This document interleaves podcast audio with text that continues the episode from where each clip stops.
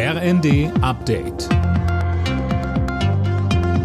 Stündlich neu. Auf den Punkt informiert. Ich bin André Glatzel. Guten Tag.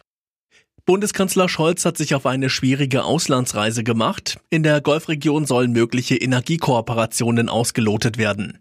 Die erste Station ist Saudi-Arabien, Fabian Hoffmann. Und in Jeddah trifft Scholz Kronprinz Mohammed bin Salman, nicht zuletzt nach der Ermordung des saudischen Journalisten Jamal Khashoggi, für den bin Salman vom US-Geheimdienst verantwortlich gemacht wird, ein heikles Treffen. Danach geht es noch in Richtung Vereinigte Arabische Emirate und Katar. Es sind allesamt schwierige Partner und das weiß natürlich auch die Bundesregierung, aber es sind eben auch wichtige Exporteure von Öl und Gas. In Berlin hofft man auf konkrete Vertragsabschlüsse. Gleichzeitig soll unter anderem auch das Thema Menschenrechte angesprochen werden.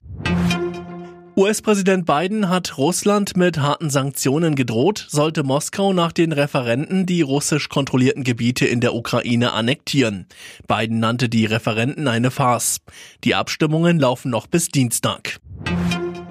Das Bundeskriminalamt sieht durch die Energiekrise und die hohe Inflation eine wachsende Gefahr für die innere Sicherheit in Deutschland. Das zeigt ein interner Bericht, wie der Tagesspiegel schreibt. Sönke Röhling mit den Einzelheiten. Wenn viele Menschen durch politische Entscheidungen in existenzbedrohende Situationen geraten, sei mit einer ähnlichen Lage wie bei den Corona-Protesten zu rechnen. Auch Besetzungen und Blockaden von Energie- und Rüstungsfirmen durch die linke Szene werden erwartet. Aus den Milieus der Rechtsextremisten und der Corona-Skeptiker werden außerdem Straftaten gegen Politiker befürchtet.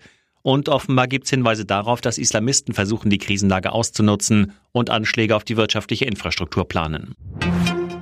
Der Start der Mondmission Artemis könnte sich erneut verschieben. Eigentlich wollte die NASA am Dienstag einen weiteren Versuch unternehmen. Es zieht aber aktuell ein Wirbelsturm Richtung Florida.